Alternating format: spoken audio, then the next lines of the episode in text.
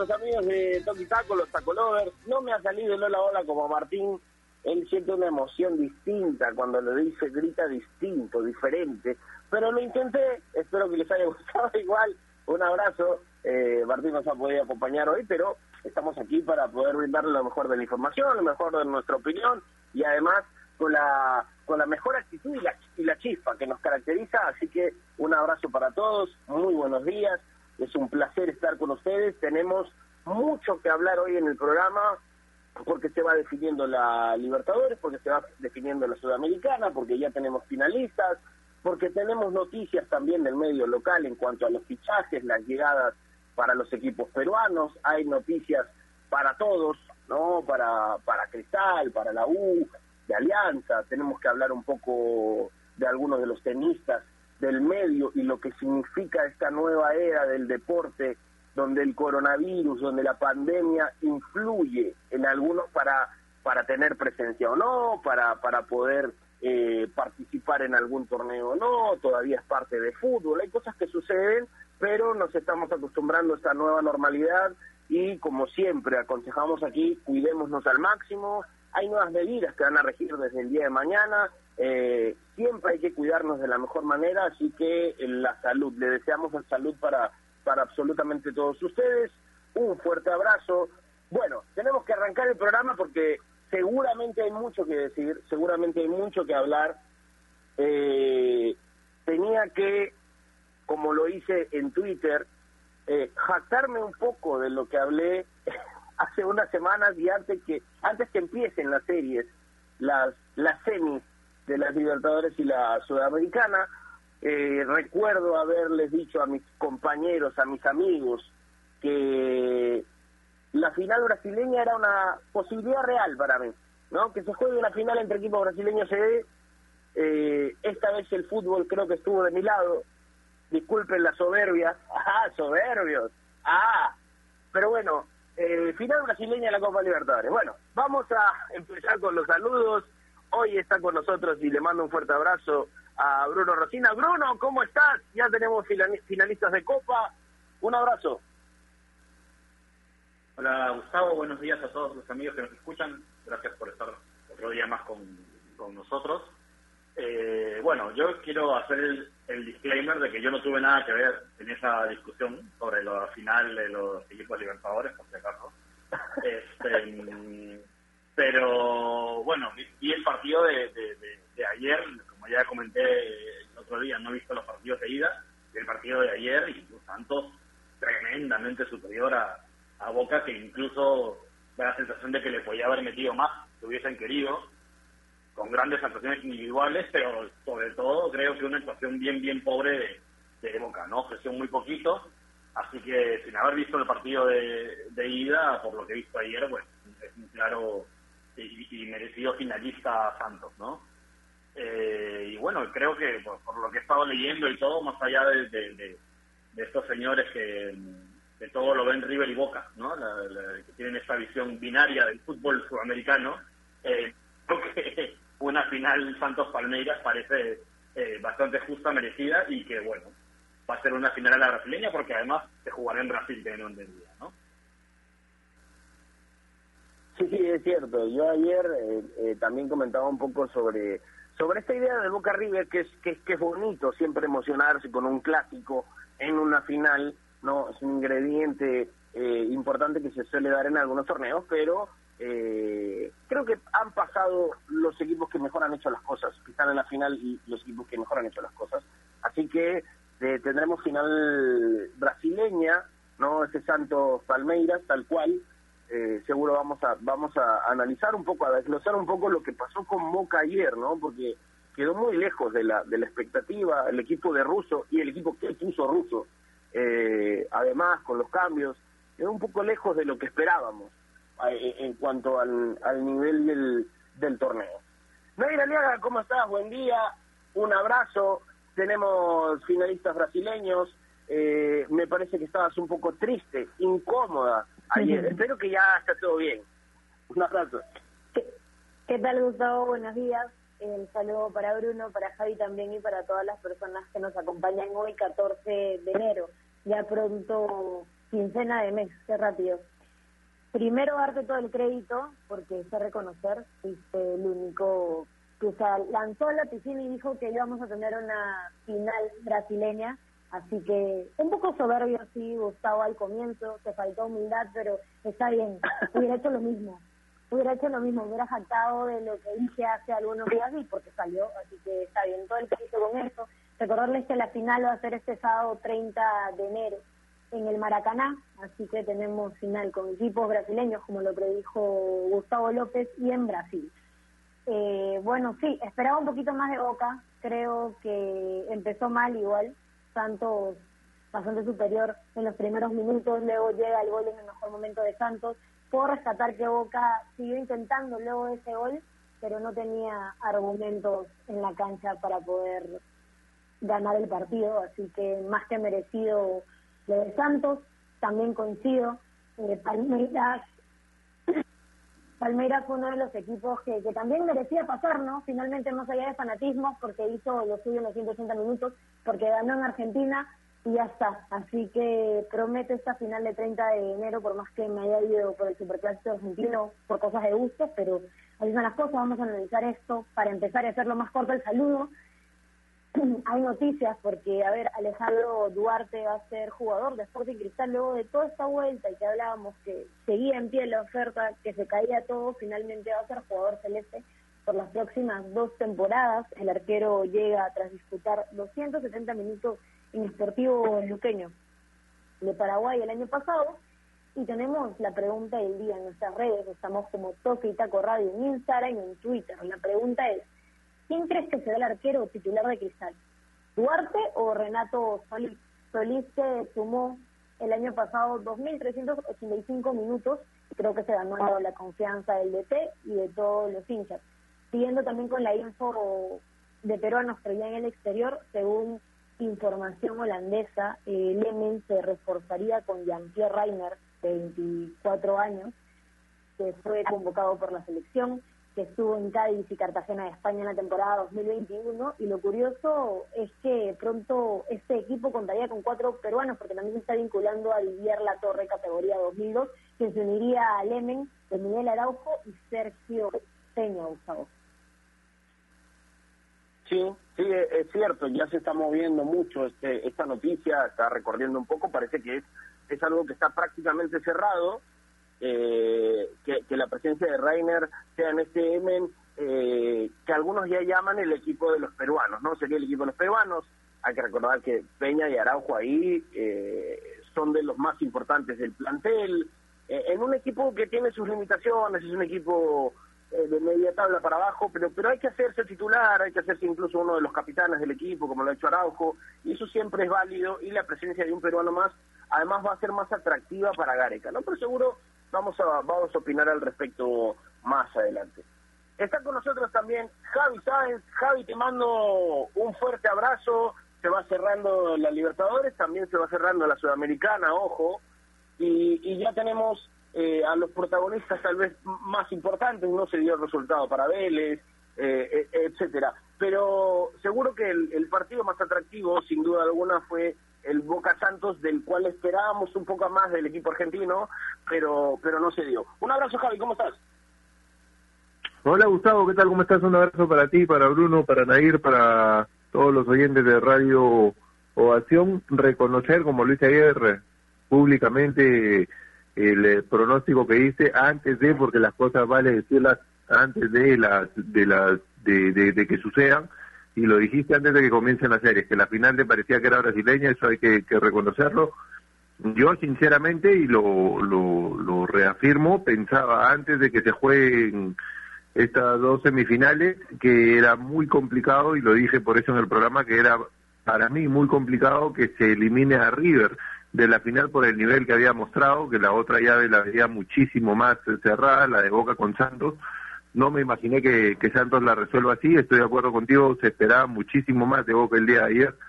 Eh, fue un equipo que no tuvo posibilidad siquiera de pelear el partido. Me parece que lo, lo que más le va a quedar como espina clavada a los hinchas de Boca, más allá de que duela y mucho el, el sufrir una derrota como la que sufrieron el día de ayer va a ser el hecho de no saber qué hubiera pasado si es que se hubiera intentado jugar o plantear el partido de otra manera.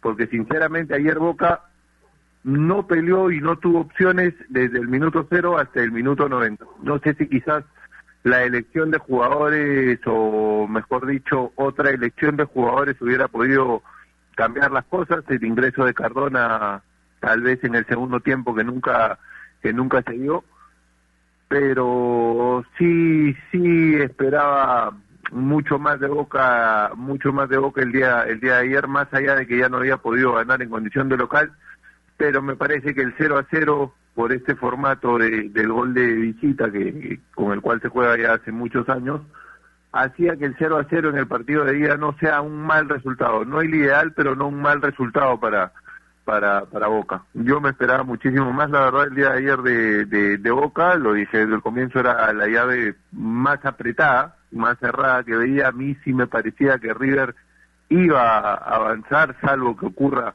algo algo muy raro, algo fuera de lo común, que creo yo ocurrió en el tanto en el en el partido de ida con, con, con errores puntuales que le cuestan el partido y bueno, en el de vuelta mm, con todo lo que vimos, con todo lo que vimos que ocurrió.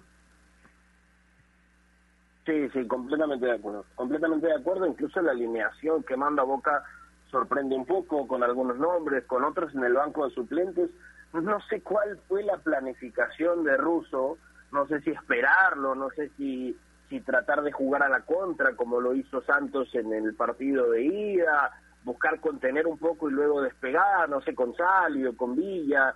Eh, Soldano se ha vuelto el jugador más criticado de Boca pero Russo lo, lo, lo auspició todo el año completamente y creo que ayer se notó que, que Solano está muy lejos de ser un delantero de nivel que le pueda sumar a Boca, ¿no? Es, eh, era prácticamente un, un, ente solitario arriba y ausencias como la de Cardona, la de Guanchope, eh, mantenerlos en el banco de suplentes para un partido, para una llave así, creo que a cualquiera le sorprendía, ¿no? Sin ser entrenadores, creo que no, no, no, no nos estamos acá, o al menos yo no me estoy jactando de saber más que ruso, ¿no? Ni nada de eso, él es el entrenador finalmente, pero, pero se da ese caso ayer. Y, y ese número que das, esta estadística que das de los remates al arco, claro, Boca durante 90 tuvo un solo remate que lo cuentan como remate al arco, después de, después de una, una sucesión de errores, pero solo uno, de un equipo que tenía que buscar el gol de visita, porque si hacía el gol de visita a Boca, eh, exigía al rival hacerle dos y probablemente te defendías un poco mejor, eh, argumentabas un poco mejor. El 0 a 0 tampoco me parece malo porque con este formato el gol de visita pesa mucho. Entonces, si no te anotan en casa y tú vas y anotas al frente, eh, probablemente el camino pinte mejor. Pero el partido no se dio así nunca, Bruno, ¿no? O sea, el partido nunca pintó para que en una circunstancia Boca esté arriba y aguante. No, especuló demasiado, nunca fue directo y, probablemente eh, Santos, como los equipos brasileños cuando juegan en casa se acomodan mucho, creo que hasta liberan tensiones y terminan y terminan practicando un fútbol fútbol de nivel, ¿no? Eh, sí, la verdad, nunca, yo nunca, nunca tuve la sensación en ningún momento del partido de que Boca pudiese ganarlo. Y por momentos tampoco me dio la sensación de que quisiese ganarlo parecía que, que eh, es un poco evidentemente adivinar y, es extraño, pero como, bueno, vamos a ver si aguantamos el 0-0, si lo aguantamos bien, y si no, pues no pasa nada, el año que viene lo intentamos de nuevo, ¿no? Eh, que es algo que se le criticó mucho a, a Boca en la prensa argentina, según lo que estuve leyendo, más allá del juego, que, que ya lo comentábamos ayer. Este Boca es peor que el, que el Boca que hemos visto en los últimos años, y, que si bien este no tiene nombre y tiene jugadores interesantes, eh, a nivel futbolístico tampoco es un equipo que demasiado claro, se, ha movido todo el año dando tumbos, pero algo que lo que siempre se dice, ¿no? Pues tema de la actitud y, cómo encara el partido em, es algo que sí que decepcionó, ¿no? Eh, desde el minuto uno eh, Santos se hizo con el partido y parecía que cuando apretaba metía gol, eh, luego dominaba, luego volvió a apretar, luego marcaba otro gol y eso, ¿no? Muy muy pobre lo de Boca que como te digo, extrañamente para lo que suele ser un equipo argentino en estas instancias de un torneo internacional, eh, salió con una actitud bastante, bastante medida. Y eso es un poco, un poco lo que me sorprende, ¿no? Y, el único momento, incluso la, la, poca rebeldía que mostraron, eh, estuvo mal canalizada, como la expulsión de Fabra, que es una jugada terrible, eh, y donde, bueno, parece que donde revivieron algo, pero más bien para, para sacar frustración. Sí, sí, tal cual. Eh, creo que más allá de que si no juegas bien un partido, que si tácticamente te lo están ganando, el empuje, las ganas, eh, eh, la intención de jugarlo, estás jugando en la semifinal de Libertadores, un, además es un equipo grande como Boca, que, que, tiene experiencia en esos torneos, que ha sabido ser campeón, que, que, que además siempre tiene ese argumento de que es el equipo argentino, uno de los grandes. Eh, y, quedó lejos, quedó muy, muy lejos en cuanto al nivel. Nail, qué golazo el de Soteldo, ¿no? Qué golazo el de Soteldo, fue una de las figuras además de este, de este partido. Ayer los extremos, tanto él como Mariño, fueron de esos extremos profundos, ¿no? Eh, punzantes que uno siempre quiere, eh, pero insisto, creo que lo de Soteldo superó un poco las expectativas, se puso el equipo al hombro, si es que se dice así, ¿no? Sí, creo que a Boca le faltaba un Soteldo, un jugador desequilibrante. Ya lo habíamos visto en la semifinal de ida, que fue el mejor mientras estaba en la cancha. Y hoy y ayer, bueno, en la semifinal de vuelta contra Boca, marcó un golazo que puso a Santos ya casi al borde de la final de Libertadores. ¿no? Es un gran jugador, como te digo, es algo que le faltaba tal vez a Boca en la cancha, además de llevarla bien, de ser venezolano eh, creo que es una pieza bastante importante en Santos y seguramente va a tener un futuro bastante eh, bueno. Yo decía al comienzo que rescataba algo de Boca Juniors, tal vez estoy en contra de todo lo que dicen, pero sí, yo vi después de, del primer gol de Santos, que Santos estaba en su mejor momento y llega yo gol, vi un Boca que intentó, pero le duró unos tres minutos, porque luego Santos de nuevo toda la pelota lleva todo para arriba, así que no hay argumentos para Boca para que pueda clasificar a esta final y luego están los mejores. Hicieron eso, tenemos datos también en la pauta, Gustavo, porque será la tercera final de la Copa Libertadores entre dos equipos brasileños. Pasó en 2005 eh, entre Sao Paulo y Atlético Paranaense, donde Sao Paulo fue el campeón, en 2006 entre Inter de Porto Alegre versus Sao Paulo también, donde Inter fue campeón y ahora se repite una final de equipos brasileños entre Palmeiras y Santos, que es el sábado a las tres y media de la tarde. Sí, es un buen dato ese, ¿no? Y, me parece que hay una hay una carga emocional que siempre existe cuando el argentino supera al brasileño o viceversa. Y creo que de esto de llegar a la final con dos brasileños y dejando en la en las semis a dos argentinos tan importantes como justamente son Boca y River, creo que le da un crédito más importante, ¿no? Le da tal vez un plus a esto para los brasileños. La prensa brasileña hablaba incluso de, de, cómo ha sido este golpazo, habla de los mejores 50 años de Palmeiras. Creo que ha, sido un resultado que ha, eh, o bueno, unos resultados que han hecho que la emoción en Brasil sea más efervescente, ¿no? Más, más efusiva. Y bueno, se está dando, claro, eliminando nada más y nada menos que a Boca River. En los últimos cuatro años, tres campeones brasileños. Tres campeones brasileños vuelven a meterse eh, los del fútbol de Pelé a una, a una final además y, y va, va a estar buena. Algunos dicen que va a ser aburrida, yo creo que no, va a ser un buen partido ese Palmeiras Santos, porque ese era uno de los argumentos que se escuchaba, ¿no? Final brasileña, qué aburrido. Creo que no, creo que no, creo que va a ser más bien este un, poco entretenida, va a ser dinámica. Sí son muy tácticos los equipos brasileños, siempre lo he dicho, me toca seguir el, el fútbol brasileño constantemente y, y sí, a veces se vuelve muy táctico, pero tiene jugadores muy, muy talentosos. Así que vamos a, vamos a ver una, una, una buena final. Javi, ¿te parece a ti que, aparte de, que, de, esto que comentamos sobre lo lejos que queda Boca en cuanto al nivel frente a Santos, eh, el equipo fue correcto, eh, eh, estuvo bien tener a Cardona en el banco, tener a, a, Guanchope en el banco, ¿Te, parece que estuvo cerca Boca con esa planificación? Sé que lo de Fabra derrumba un poco la, la eh, el tema de, de, tratar de hacer algo más en Boca, ¿no? El, pisotón es una roja merecidísima, hasta cárcel para Fabra. Pero antes de eso, eh, también estuvo lejos con el 11, ¿no?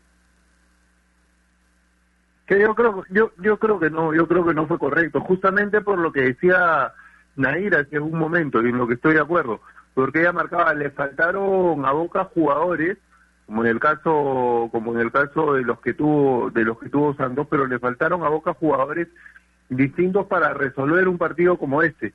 Y yo creo que lo que más triste es que le faltaron dentro de la cancha, pero Boca los tenía en el plantel. Caso Cardona, caso Guanchope Ávila, yendo más atrás, caso Bufarini. A mí me parece, y obviamente ahora decirlo ya con el, con el partido jugado, terminado y con boca goleado, a mí me parece que Buffarini hubiera sido una buena opción en lugar de Jara para iniciar las acciones. No como, no como pieza de recambio, como lo fue, ingresando, ingresando después por Jara. Entonces me parece que lo más triste de esto es que a Boca le faltaron jugadores para resolver un partido como el que tuvo el día de ayer, pero Boca los tenía en el plantel y no los utilizó por apostar por otro planteamiento. Definitivamente, todo entrenador plantea un juego pensando en que cada uno de los elementos que pone en la cancha se va a desenvolver de la mejor manera. Hubo de los dos ayer. Creo que hubo un planteamiento equivocado y un rendimiento muy por debajo de lo esperado de cada de cada jugador. Entonces todo eso terminó confluyendo en, en que el desenlace sea sea el que vimos, una victoria clara clara de Santos que termina por por por definir una una final brasileña que yo estoy de acuerdo contigo, aburrida no va a ser para nada. Es más, va a tener el, el ingrediente especial de que la van a jugar en su país que creo yo no es no es un dato menor. Sí, de acuerdo, de acuerdo. Eh, no es un dato menor, lo juegan en casa, va a ser un fútbol de esos felices, esos partidos felices.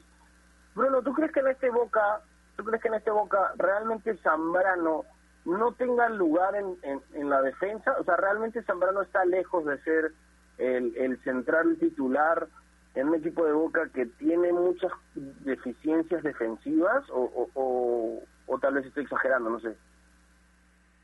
Eh, yo creo que, que Zambrano tiene nivel para competir por, por ese puesto, eh, sobre todo viendo las deficiencias justamente que, ha mostrado Boca eh, en el partido de ayer y en muchos pasajes de la temporada, pero tampoco siento que sea indiscutible ni titular claro.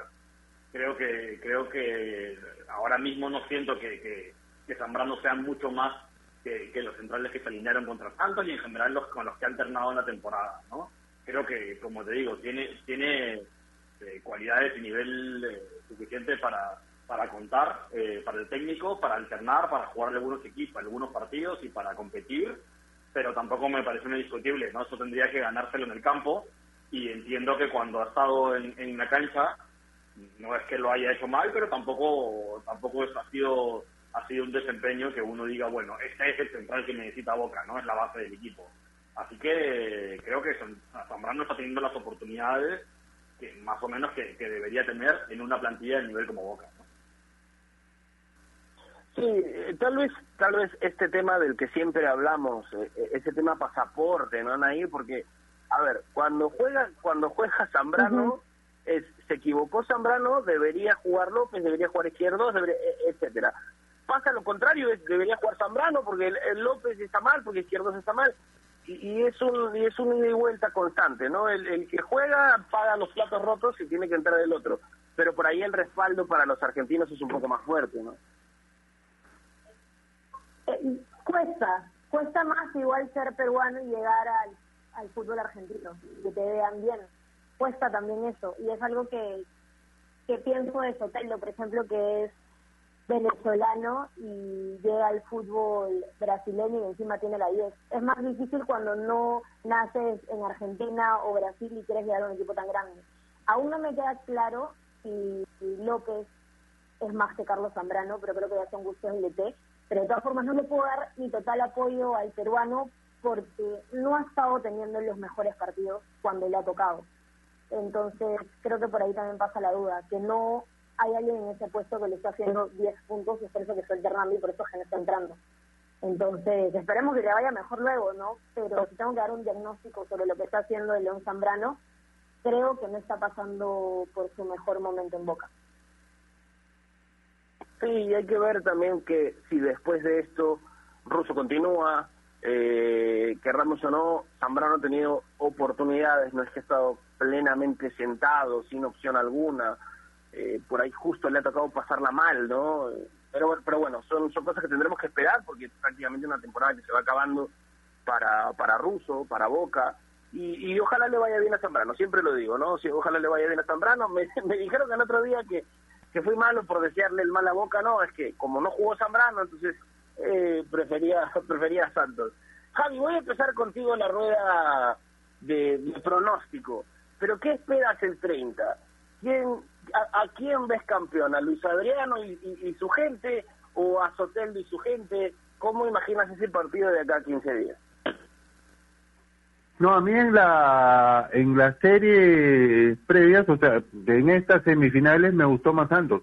Creo que tuvo tuvo un mejor desempeño Santos. Lo de Palmeiras en la vuelta contra contra River me, me pareció totalmente desconocido para lo que había mostrado Palmeiras antes. Entonces, creo yo que lleva mejor Santos, pero es un partido de pronóstico muy, muy reservado. Eh, son dos brasileños, juegan de, de, en, su, en su casa, en su país. No va a haber por ahí eh, una, una ventaja deportiva en cuanto a la sede. Entonces es, es muy complicado. En semifinales lo vi mejor a lo largo de los 180 minutos a Santos, pero no quiere decir eso que, que, que, para mí sea favorito de cara a una final. Creo que una final definitivamente no hay no hay favoritos. Sí, en eso estoy de acuerdo. No hay un favorito en una final. Pero vamos a llevar la pregunta entonces. Si tuvieras que apostar por uno, Javi, ¿por cuál te vas? Entra al área, como dice Martín. No, en, e, en este momento y por lo que vi en semifinales, eh, apostaría, apostaría no tanto, pero sí un poquito siempre me dio por ser una final por Santos. Que no, no me gusta mucho apostar, pero iría, iría por Santos. Me gustó ese no tanto. Está bien, aquí, aquí con precaución, es una final, tal cual. Bien, bien, bien, Javi. Eh, Bruno, tú eh, vas con Javi, tienes otro, otro pensar. ¿Quién podría ser campeón a fin de mes? No, yo no, no, no, me gusta ahora pronósticos. Yo es verdad que hasta antes de la semifinal, coincido un poco con, con, Javi, hasta antes de la final yo te decía que Palmeiras era un mucho mejor equipo, ¿no? Y que era más favorito eh, que cualquier otro. Pero es cierto que en la final eh, Palmeiras dejó una mancha muy, muy, muy grave, ¿no? Este pésimo partido que hizo eh, el último contra River. También es cierto que, que River es un rival mucho más exigente que lo que fue Boca, por supuesto pero, pero esa mancha de Palmeiras en el partido de vuelta ya te hace dudar, ¿no? De, si es tan favorito o no. Por lo visto en las semifinales me ha gustado mucho más Santos, eso, eso está claro. Pero creo que en general va a ser muy parejo, ¿no? Y los equipos, una final entre equipos brasileños, eh, rara vez hay muchos goles, son partidos muy peleados, con mucho, mucha pierna fuerte, muy reñidos, muy competitivos y, y que pueden ser para cualquiera, ¿no? Así que por nivel individual me gusta más lo que he visto de algunos jugadores de Santos en estos, en estos partidos, tipo Soteldo, tipo Mariño, pero, pero es verdad que hasta antes de la serie pensaba lo mismo de Palmeiras, ¿no? Así que nada, me, reservo el pronóstico. Está bien, yo, yo entendí igual que te inclinaste un poquito por Santos, está bien. Y, y, hay algo que sí eh, estoy de acuerdo que es el tema individual. No, si más bien Palmeiras es un equipo más colectivo, más ordenadito, pero que tuvo muchas deficiencias contra River, eh, no, no, es que tenga como, como mayor virtud sus individualidades. En Santos sí, Santos sí es, es tácticamente bueno y tiene a Sotelo, tiene a Mariño, eh, jugadores que son muy profundos, eh, de esos extremos que, que, que, suele sacar Brasil y cuando están en buen momento la, la, rompen, la rompen. Así que tienen ambos buenas cosas. Nair, ¿tú con quién te quedas antes de que yo pueda decir con quién voy? A ver, yo solo espero que sea una final emocionante, que Palmeiras juegue como en Argentina y que Santos juegue como en Brasil, para poder asegurar el espectáculo. También creo que es un pronóstico reservado, pero no por Santos. A ver, al final, Javi fue el único que se mandó, aunque sea con un poquito. No, no, no, no, dije que también me inclino por Santos, igual que Javi. Ah, está bien, me, me parece bien, me parece bien. No, yo, yo sí estoy en contra de ustedes, no, mentira, pero yo voy a ir, me voy un poquito más con Palmeiras, me gusta más este este verdad. Sí entiendo que hizo un partido probablemente para el olvido, se van a olvidar de que jugaron contra River en aquel partido, pero pero me voy a inclinar un poquito con este equipo que además va a jugar la, final de la Copa de Brasil, que está disputando el, el, Brasileirao, yo me quedo con un poquito con el verdad. Pero bueno, vamos a disfrutarlo seguro a fin de mes y, y claro, como siempre deseamos que sea un muy buen partido. Nos tenemos que ir a una pausa rapidísima, no se muevan, sigan enganchados con nosotros. Al volver, Bruno tiene algo que contarnos, así que ya regresamos. AOC, la marca que te trae un producto de calidad al precio correcto, color, definición y tecnología. Todo lo que buscas está en un televisor AOC, con garantía y servicio técnico a nivel nacional. Con AOC es posible. ¿Es el voto obligatorio la mejor opción? ¿La inmigración ha aumentado la delincuencia? ¿Tenemos al Congreso más impopular? A veces la cantidad de información que recibimos deja más dudas que otra cosa. Nosotros nos dedicamos a resolverla. Entérate de más en enterarse.com. Enterarse. Sabes más, decides mejor.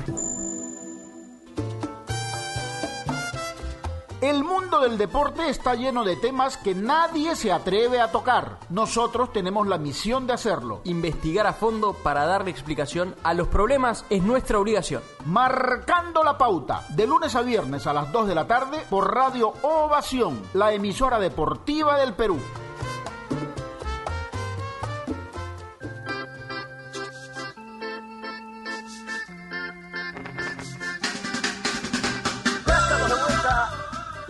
Vuelta, estábamos hablando de lo que significará esta final de fin de mes de Copa Libertadores entre Santos y Palmeiras. Así que, y si vas a ver esa final, ojo, si vas a comprar un televisor Smart con AOC, es posible, ya sabes. Así que para ver la final con AOC a fin de mes se viene el Santos Palmeiras. Eh, Bruno tiene algo que contarnos, Bruno, todo suyo.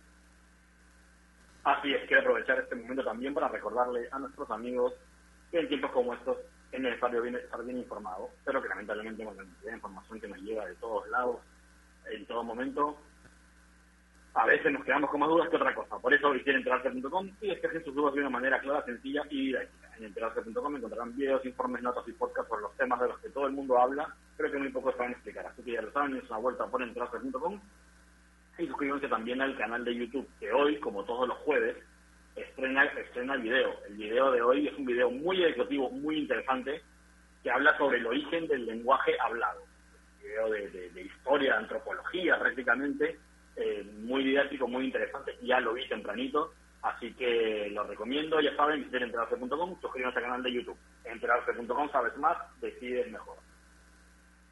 Muy bien, muy bien, yo ya estoy suscrito. Voy a ver el video de ratito. Está bien. Eh, tenemos que hablar de los fichajes, Nair. Vamos a cambiar el tema internacional a nacional. Y es que eh, Cristal confirmó la llegada de Alejandro Duarte, un arquero que ha estado incluso en selección, en convocatorias, eh, en selección de, de Gareca, incluso para, para ya tener ritmo, para tener roce con, con los demás arqueros eh, titulares, es que entre comillas, ¿no? De, de, la selección peruana. Es una llegada extraordinaria, confirmada, Nair. Sí, me parece demasiado bueno lo que está haciendo Sporting Cristal con todas sus renovaciones y con todos sus fichajes. Se ve que se está preparando para poder hacer una muy buena uno, para una muy buena Liga 1, para pensar en otro título y para poder competir en la fase de grupos de Copa Libertadores. Eh, va a tener dos grandes arqueros, ¿no? Alejandro Duarte, como dices, ha sido considerado en algún momento en la selección peruana, y Renato Solís, que también fue considerado en la selección, entonces va a ser una competencia bastante buena, seguramente van a necesitar dos buenos por si alguien se lesiona, por si la Libertadores y los partidos de Liga 1 están bastante apretados, Eh, a ver, lo que sí, eh, creo que tiene un punto a favor es que Renato Solís tiene más continuidad que Duarte, ¿no? Duarte, quien estuvo en Sportivo Luqueño en 2020, pero solo sumó 270 minutos, mientras que Renato Solís sí fue titular luego de la salida de Patricio Valores. Y, estuvo ahí con toda la confianza del DT, que además sigue Roberto Mosquera en Sporting Cristal. Entonces vamos a ver un duelo bastante interesante, pero con dos grandes arqueros en el equipo celeste. Por cierto, Nair, la pregunta de hoy tiene que ver con ellos, ¿no? De, después de su llegada, ¿quién tendrá que quién tendrá que estar? Seguro que ya más adelante leemos algunas respuestas, pero esa es la pregunta. Sí, la pregunta del día que está en nuestras redes sociales, para recordarlo, estamos como Toque y Taco Radio en Instagram y en Twitter, eh, para que todos nuestros oyentes puedan interactuar y nos den su opinión sobre este fichaje. ¿no? ¿Quién crees que será el arquero titular de Cristal? Duarte o Renato Solís, ya tenemos respuestas, pero tú me das la señal y yo las leo más adelante. Dale, dale, yo te doy el, la, la, la bati, bati Twitter señal para que para que la sueltes. No, no sé, qué mal chiste, por Dios. Qué mal chiste. Pésimo, pésimo. Bueno, eh, Javi, la llegada de Duarte, además acompaña a Hover, acompaña esta llegada de, de Prado. Probablemente Cristal esté reforzando eh, con esa idea de, o al menos todos estamos en la expectativa de que está fichando muy bien, ¿no? Y, que se está preparando muy bien para el torneo internacional, para el torneo local. Lo hablamos antes de, de saber de la llegada de perdón, de Jover, de Prado y de, y de Duarte, lo hablamos en un programa, recuerdo, y yo decía que para mí los equipos que mejor se estaban armando hasta ese momento eran Cienciano y Cristal, que a pesar de que no había concretado estos últimos refuerzos, estaba renovando con la base que le dio resultados el año pasado. Y eso a mí me parece importante. Cuando un equipo sale campeón, cuando un equipo encuentra un funcionamiento adecuado, lo más importante es renovar y quedarse con esa base que generó que, al club le vaya bien. Ahora se, se reconfirma ello. Con estos últimos fichajes me parece que Cristal es el equipo que hasta el momento mejor se ha armado renovando lo que le dio resultados y trayendo a jugadores en puestos específicos en los cuales necesitaba reforzarse. El tema del arco era una obviedad que la mencionaba incluso Roberto Mosquera, no porque Solís sea un mal arquero, no porque Emil Franco no sea un chico con proyección, sino porque se necesita para afrontar un torneo local y una primera división en, y una Copa Libertadores de América en paralelo, eh, dos arqueros con recorrido en primera, dos arqueros que ya se hayan consolidado. Creo que Duarte antes de irse a México ya había tenido una consolidación en, en la Universidad San Martín, era el arquero titular del equipo, se voceaba su llegada a la selección y Solís se terminó de consolidar la temporada pasada. Entonces se necesitaban dos arqueros que estén consolidados, que tengan bastante recorrido en primera división y así lo creyó conveniente Mosquera. Y después, en adelante, ha traído jugadores como Percy Prado, lateral derecho, porque había perdido, bueno, había separado a, Carlos Cabello, tenía únicamente a Madrid como alternativa en ese sector, porque Renzo Reboreo, que podía jugar ahí, también partió hacia Boys, eh, ha contratado a González en el medio de la defensa, que además podría en algunas circunstancias, en alguna emergencia, cubrir el lado derecho de, de, la saga, y ha traído hombres en, en ofensiva como Alejandro Jover, que han sido de lo mejor, por más que se discuta su participación y su y su rendimiento en la en la parte final del torneo. Ya lo dijo él en una entrevista hace algunos días en Gol Perú Universitario bajó su rendimiento grupal en la última parte del torneo. Entonces creo yo que por cómo me, me imagino esa alineación titular de, de Cristal con, con Duarte, Prado, Merlo González Loyola o Gianfranco Chávez en, la saga, en la central, Tábara Calcaterra, Christopher González, Corozo, Joven Herrera, es un equipo que va a ser muy complicado para, para cualquier rival del torneo local y espero le vaya muy bien en la, en la Libertadores. Sí, sí, sí, sí. Solo, solo escuchando la alineación, uno entiende que va a ser un equipo muy complicado, que se ha reforzado en todas las líneas, y, salvo el mediocampo, que no tiene mucha modificación ni demasiada noticia, eh, es un mediocampo que terminó muy bien el año, un mediocampo campeón, y que, y que tiene mucho de esto, mucha dinámica, ¿no? Un, equipo que tiene eh, muchos argumentos para encontrar con posesión, sin posesión, jugando a la contra. Es un equipo eh, realmente que, que dé miedo, ¿no? Que da miedo un poco para, para algunos equipos y en cuanto a la preocupación. Bruno, ¿tú eres más de, de esto de rotar los arqueros, eh, que, uno tape el torneo local y que otro tape la Libertadores? ¿O eres más de que este 11 tiene que jugarme todos los partidos y, y salvo alguna lesión o alguno, eh, alguna suspensión, cambio la, la alineación? No, yo, yo no, no tengo problema con las rotaciones, me parece, según la carga de partidos, me parece necesario pero no es así en el caso del arquero. Para mí el arquero tiene que ser uno y tiene que tapar siempre. Eh, a ver, obviamente dentro del contexto, ¿no? Si, juegas un, no sé, pues en el caso del fútbol europeo, de repente juegas un equipo, un partido de copa contra, contra un equipo de segunda o tercera división, yo qué sé, pues en esos casos eh, sí tiene sentido, pero en general, si estás en instancias decisivas en, en, en varios torneos, para mí los partidos decisivos los tiene que jugar siempre siempre el mismo el arquero, ¿no? Así que va a ser una, para mí en el caso de Cristal, ya un poco revisando el tema, eh, va a ser una, una competencia muy bonita, ¿no?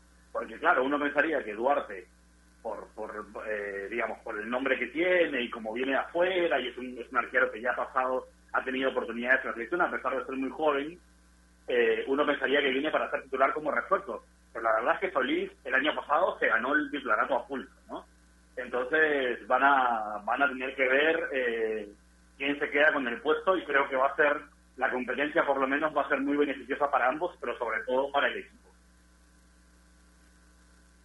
Sí, siempre, siempre cuando hay dos buenos arqueros, eh, uno se potencia más o se potencian ambos. En esa idea creo que, que sí estamos de acuerdo. Vamos a ver quién termina ganando el duelo. Yo también soy de la idea que un arquero debe ser siempre titular, eh, con esa excepción europea de la cual comentas y creo que eh, aquí no se da, pero pero probablemente esa sea la idea, ¿no? De que de que siempre el arquero se mantenga firme en, el arco, es, uno de los que manda en, en, en, la parte de atrás, ¿no? En, la primera parte del campo. Así que bueno, vamos a ver quién gana el duelo a primera mano por ahí, ¿no? Solís termina bien, o al menos tiene el argumento de ser titular y terminar siendo titular, y Duarte llega de afuera con un hombre eh, que si bien no ha tenido la continuidad necesaria en, los últimos en los últimos tiempos, en los últimos días, sigue siendo un arquero con muchas, muchas condiciones y que incluso Gareca supo ver y que entendía que, su, que a su juventud también merecía ser convocado en algún momento. Así que vamos a ver, lo cierto es que Cristal se está reforzando muy, muy bien, se está reforzando muy, muy bien, es uno de los equipos que, mejor está haciendo las cosas, si es que no es el mejor en cuanto a refuerzos. Eh, pero vamos a esperar cómo inician estos equipos y si termina llegando alguien más, porque porque todavía hay, hay tiempo para el de pases, porque todavía hay hay hay intereses no en reforzar para Mosquera siempre mientras mejores opciones y más opciones tenga va a ser mejor. Javi por cierto hay alguien más que esté sonando en cristal hay alguien más que, que pueda estar cerca o, o, por ahora ya parar la mano porque entiendo que, que ha sido no solo el que más fichó sino que son jugadores que que cuestan un poco, ¿no? Que, que, son importantes, que, que, vienen y, y, hay que pagarles bien, son, son jugadores que están ganando un sueldo de fuera y están por acá. Y, y entiendo, Javi, que, en la U también, para, para no dejar de citar otros equipos, ya hay un uruguayo en órbita, ya hay un uruguayo en órbita, veremos qué, qué sucede, ¿no? Sí, justamente por lo que tú mencionabas hace, hace un momento, que se había reforzado bien en zona ofensiva, en zona defensiva y que quizás el medio era lo que lo que había quedado un poco pendiente, se rumorea todavía con la posible llegada de Wilder Cartagena.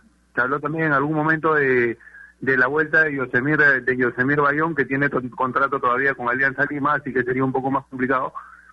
Pero son los, los, los dos nombres que se barajan para llegar y reforzar el medio de Sporting Cristal, que es verdad salvo lo, lo de Tábara, Calcaterra, Christopher González, eh, y bueno, lo de Jesús Castillo, que sería la pieza de recambio que tendrían, no tiene más alternativas, al menos conocidas, que hayamos visto en el, en el 2020, porque hay que tener en cuenta que perdieron a Cazulo por, por un tema de, de que él decidió retirarse, que decidió no continuar con su carrera, y otro jugador que había tenido oportunidad de alternar en ese puesto era Gilmar Lobatón, que bueno, fue separado, ya sabemos todos, el año pasado del club por, por, por un tema por un tema de, de indisciplina. Entonces, en ese sentido, eh, le faltaría a Cristal un jugador en el medio del campo para ser una alternativa una pieza de recambio, ya sea para Tábara, para Christopher González o para el mismo Calcaterra, porque es una volante muy dinámica y muy muy polifuncional la que utiliza el profe Roberto Mosquera. Ese sería lo único que le estaría faltando para ya completar su plantel eh, y comenzar con los trabajos de pretemporada. Sí, sí, sí, sí, de acuerdo. Bueno, vamos a ver cómo van estas pretemporadas. Seguro que vamos a estar al tanto también aquí en el programa. Eh, Hernán Novik es el jugador uruguayo que está sonando, incluso eh, ya se está hablando desde la prensa uruguayo, prensa uruguaya de que de que Novik incluso se despidió de sus compañeros y es uno de los jugadores que ya estaba en órbita y muy muy cerca del universitario, ¿no? Que, que ya tiene que empezar a reforzarse. Hace poquito eh, confirmaron la, la renovación de Urruti, pero por ahí que le faltan más nombres, ¿no? Sí, la U que no ha dado muchos nombres más.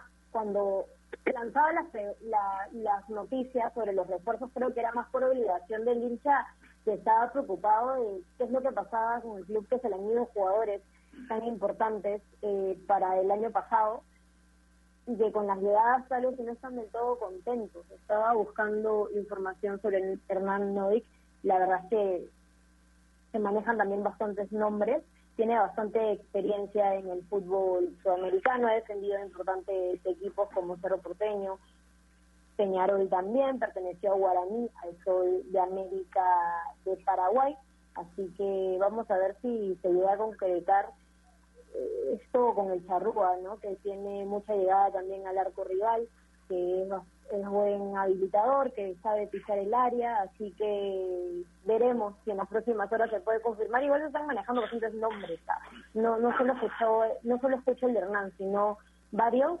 y ya que la U ya empezó la pretemporada, hace unas horas en la misma página oficial de Universitario subió unas fotos del Campo Mar que ya estaba totalmente listo, así que contra el tiempo tal vez están ya el hincha y todos los que están a la expectativa van a querer que se pueda anunciar pronto. Sí, sí, sí, seguro tendremos noticias. Lo cierto es que la pretemporada en algunos equipos ya empezó, ya están entrenando, ya empezaron con esto porque saben la proximidad del torneo. Sobre todo en la U y otros equipos que tienen participación en Copa Libertadores también hay que prepararse de la mejor manera para, para lo que va a ser además jugar este torneo después de mucho tiempo en el caso en el caso de Universitario. Pero bueno, eso fue un poco de lo que del torneo local.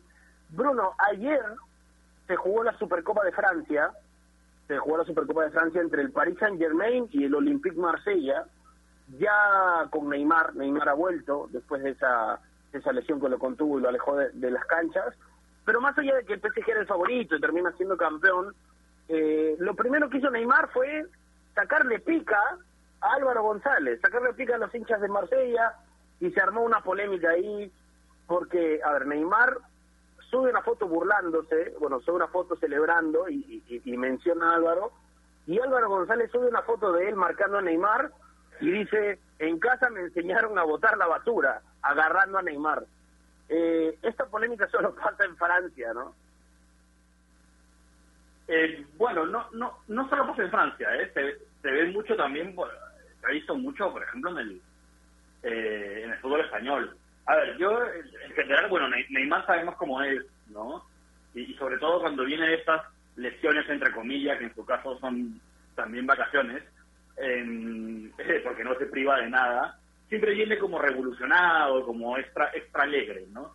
Ahora, yo este tipo de, de, interacciones entre los jugadores profesionales, mientras se mantengan en el ámbito de las redes sociales, eh, no tengo, no, la verdad es que no, no, tengo ningún problema, ¿no? Eh, ya luego el, que se pica pierde, como se dice, y, además tú, si alguien te taguea en Instagram y Twitter, por supuesto que te puedes agarrar y silenciarlo, bloquearlo, decidir no responder, ¿no? Problemas, el problema es cuando este tipo de provocaciones o actitudes de, mal competidor se dan en la cancha, ¿no? en eso sí me parece que, que, está mal, pero en este caso Rocío sí hace un pique que se ha movido en redes, evidentemente si Álvaro González no reacciona de la manera que reacciona, no se convierte en una pelea y no sé qué, ¿no? La verdad me parece un poco una tontería, pero también me parece incluso sano para el fútbol que, se den ese tipo de cosas que le den un poco de, show, de color, de, espectáculo a las rivalidades, ¿no? Sobre todo creo que el fútbol francés que tanto necesita con la hegemonía del, del PSG, la verdad que se cree un incentivo extra para entre los partidos entre el, entre el PSG y el Marsella o cualquier otro equipo, la verdad es que me parece incluso está beneficioso. Creo que no deja de ser un dato eh, pintoresco y como te diga, Álvaro González, el sindical español del Marsella, puede decidir tranquilamente no, no contestar y, no pasaba nada, ¿no? Así que, bueno, de la curiosidad creo que no, no debería pasar. Sí, sí, sí, es Fuera de eso, fuera de eso fue divertido, fue divertido, ¿no? Y, y queda en redes, ojalá que esto no pase un terreno de juego y mientras no pase ahí, eh, genial. Vamos, tenemos que ir cerrando el programa, Bruno, pero pero no me quiero ir sin preguntarte sobre la llegada de Dembélé, tú como hincha del Atleti, llega Moussa, eh, un jugador para el Atlético en tal vez en el mejor momento de la liga, el puntero del, torneo. ¿Te gusta Dembélé? Eh, me gusta Dembélé, sí, me parece un, buen fichaje de emergencia, porque recordemos que es eso, es un fichaje de emergencia. El, Atlético de Madrid, a, justo en, el último día del año 2020, eh, se define la desvinculación de Diego Costa, que por supuesto que es un delantero que al que el Atlético le debe mucho. Yo soy muy fan de Diego Costa, pero estaba claro que es un, ya no es el jugador que era, ya no rinde para el club lo que le estaba haciendo y además, bueno, una serie de problemas de lesiones hacía que, Costa esté muy poco disponible, lo cual ya se llamaba a pensar que el Atlético necesitaría, necesitaba otro nueve de reemplazo para cuando no estuviese Juárez. Ya con la marcha de, Costa ya se hace evidente. Es verdad que el tema de fichajes de invierno en Europa está muy parado porque por la crisis que ya sabemos relacionada al COVID y todo esto, pues los equipos no tienen plata. Entonces yo tampoco esperaba un, gran fichaje de, nueve. Sin embargo, Musa Dembélé creo que supera un poco mis expectativas. Un delantero que, últimamente no se le ha visto mucho porque en el Lyon no ha estado contando para el técnico en esta última temporada. Sin embargo, en las dos temporadas anteriores fue un goleador eh, importante para, el, para los franceses, ¿no? Es un delantero además de, características muy similares a Costa muy grande, muy duro, muy peleón, muy para jugar por arriba, muy para colgarle balones, muy para pelearse con la defensa, para ensuciar em, el juego. Así que yo creo que, y además, bueno, tiene 24 años, es muy joven, así que creo que, podría ser muy útil para el equipo. Sí, sí, sí. Y, y eso como llaman fichaje de emergencia, es un muy buen nombre para hacer un fichaje de emergencia, ¿no? No, no, no, como el Barça que fichó a Brian Wyatt, ¿no? De, bueno, es otra historia, pero, pero, pero es un buen fichaje. Nair, vamos cerrando el programa, pero, pero no sin antes, nos puedes regalar un par de respuestas de la gente que creo que ha opinado sobre la titularidad en el arco de Sporting Cristal, ¿no? Claro, está esperando la señal y ahí la tengo. Alberto Vinzas nos dice, buenos días, ¿qué tal a todos? Para mí Alejandro Duarte debe ser titular, Sport Stream Duarte de cabeza, al menos para la Libertadores, y Víctor Salvador una gran competencia en el arco. Quiero ver a Solís trabajar el doble para corregir falencias. Y si lo logra, se hace el puesto. Alejandro Duarte es un buen arquero, pero por el canterano. Ninguno podrá dar ventaja en nada. Y antes de irnos, ustedes hablaban sobre Neymar, que ayer tuvo festejo doble, ¿no? Porque además de ser campeón de la Supercopa de Francia con el PSG, después Santos le dio el regalazo de clasificar a la final en la Copa Libertadores y Neymar al toque llamó, hizo videollamadas a Otelo y estaban celebrando ahí a través del celular. Les mando un gran beso, que hoy tengan un gran día y ya nos encontramos mañana. Un abrazo, Nair. Es cierto, Neymar ojalá no se lesione para celebrar, ¿no? Porque está feliz con, con lo del PSG y con lo del Santos. Ojalá que no. Eh, además, en febrero es el cumple de la hermana, ¿no? Siempre se para, para la fecha y se va a la fiesta. bueno, uno va adivinando pues las posibles lesiones de Neymar. Javi, un fuerte abrazo, seguro que vamos a estar pendientes de, lo que de lo nuevo que pueda pasar en el, en el ámbito local en cuanto a las en cuanto a, los fichajes, seguro que también ya vas a estar de cerquita en las pretemporadas, así que eh, te esperamos por aquí en el programa para que nos cuentes qué novedades. Un fuerte abrazo y gracias por estar con nosotros. Muchas gracias, Gustavo. Un abrazo para ti, para Nair, para Bruno, para todos los oyentes de Ovación. Un placer y un gusto siempre. Ahí estamos a la orden. Abrazo grande. Abrazo para ti, Javi. Un abrazo, Bruno. Gracias por estar. Y, nos encontramos el día de mañana. Eh, así es, un abrazo igualmente. Para terminar con el tema de Neymar, eso que, eso que mencionan del cumpleaños de la hermana no es un detalle menor. De hecho, cuando se hizo el sorteo para la siguiente fase de la Champions, para esta Champions, creo que el partido cae justo al día siguiente del cumpleaños de la hermana.